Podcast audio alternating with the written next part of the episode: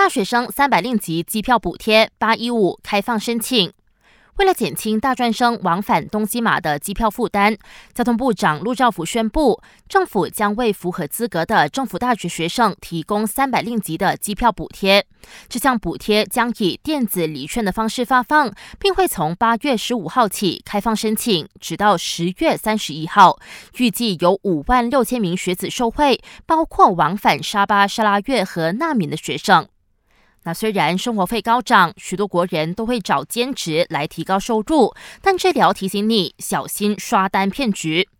八达林在野警局主任穆哈默法克鲁丁表示，网络兼职刷单骗案愈发猖獗，单单八达林在野在今年上半年就接获一百零四宗刷单骗局投报，损失金额高达一百二十三万令吉。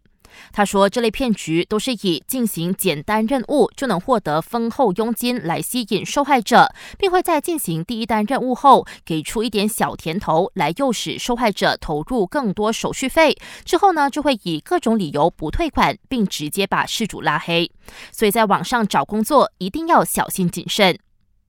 六州选举的脚步越来越近，各政党一起分配成了关注的焦点。西蒙总秘书拿督斯里塞夫丁透露，西蒙主席拿督斯里安华和国政主席拿督斯里阿莫扎西昨晚召开团结政府秘书处会议后，已经解决了一些议席重叠的问题。目前在两百四十五个州议席中，只剩下三个议席重叠。而他也透露，安华最迟会在这个月二十九号之前宣布候选人名单。